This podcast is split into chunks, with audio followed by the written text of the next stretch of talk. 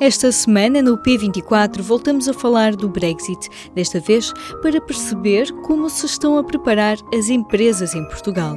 Hoje, antes de tudo, um plano português para o divórcio europeu, em todos os cenários.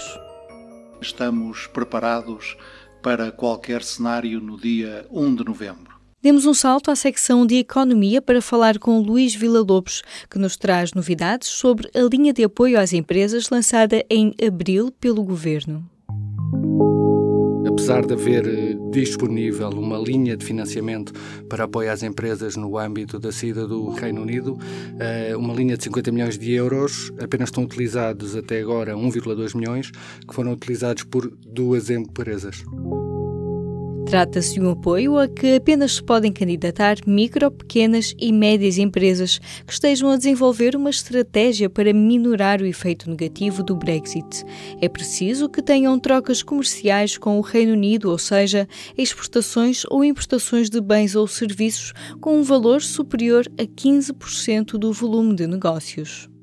É, é, interessante porque esta é uma linha de apoio em que dá o máximo, creio, é um milhão de euros por empresa, uh, com um spread baixo. Uh, ou seja, daí ela ser, tem o apoio de Estado, garantia, uh, e tanto dá para investimentos como para fundo de maneio. Por que é que só duas empresas até agora decidiram recorrer a essa linha de apoio? Luís Villa-Lobos responde. A justificação do governo é de que a indefinição face ao modo como sairá o Reino Unido, se é com acordo ou sem, faz com que as empresas estejam expectantes e que acedam à linha quando souberem de facto para que é que querem o dinheiro e de que maneira é que vão usar esse dinheiro para se defenderem dos impactos.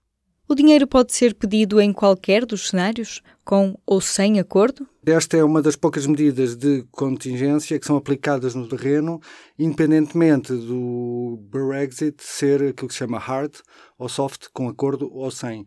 Eh, aliás, isso é que explica que seja uma medida que já está em vigor. Na quinta-feira, o governo português anunciou novidades sobre o plano de contingência para o Brexit. Ouvimos o ministro dos Negócios Estrangeiros, Augusto Santos Silva.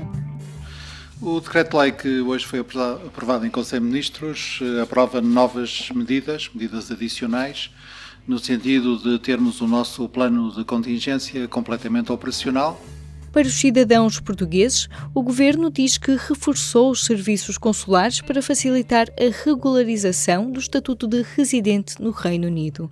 O período estende-se até dezembro do próximo ano, no caso de uma saída sem acordo.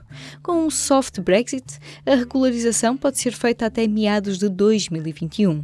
O jornalista Pedro Crisóstomo conta que o executivo está a trabalhar com todos os cenários, com particular atenção para os piores. Neste momento, a poucas semanas de, do 31 de outubro, não se sabendo nesta altura se haverá uma saída com acordo sem acordo ou se haverá um adiamento, a palavra de ordem do governo foi uh, de dizer que é preciso estar preparado para uma saída hard quer eh, na, nos nossos aeroportos e portos, quer nos nossos serviços aduaneiros, quer nos nossos serviços de controlo sanitário e, e fitossanitário. O reforço de meios humanos está concluído ou está em curso e eh, estamos preparados para qualquer cenário no dia 1 de novembro. Isso significa que uh, as empresas têm de se preparar também para isso e por isso o governo veio dizer, à semelhança do que já fez Espanha com 90 mil empresas exportadoras, que irá contactar essas empresas. Neste caso, as Finanças, o Ministério da Economia e o Ministério dos Negócios Estrangeiros vão fazê-lo a partir da próxima semana, justamente para alertar quais são os procedimentos que as próprias empresas têm de adotar uh, junto das entidades públicas, neste caso, por exemplo, a autoridade tributária, em função das suas necessidades para responderem a um Brexit que, se ele acontecer de facto no cenário mais gravoso no, já no dia 31. Em 2018, foram 3.871 as empresas portuguesas que exportaram para o Reino Unido e serão contactadas uma a uma. Uma boa parte das questões passa por implicações na área tributária e aduaneira. A autoridade tributária já tem informação publicada, embora alguma até esteja já desatualizada quanto à data da saída do Reino Unido. Um, Uh, e muita da informação uh, que as empresas têm de procurar é em função da sua atividade e do tipo de, de relacionamento que têm com o Reino Unido.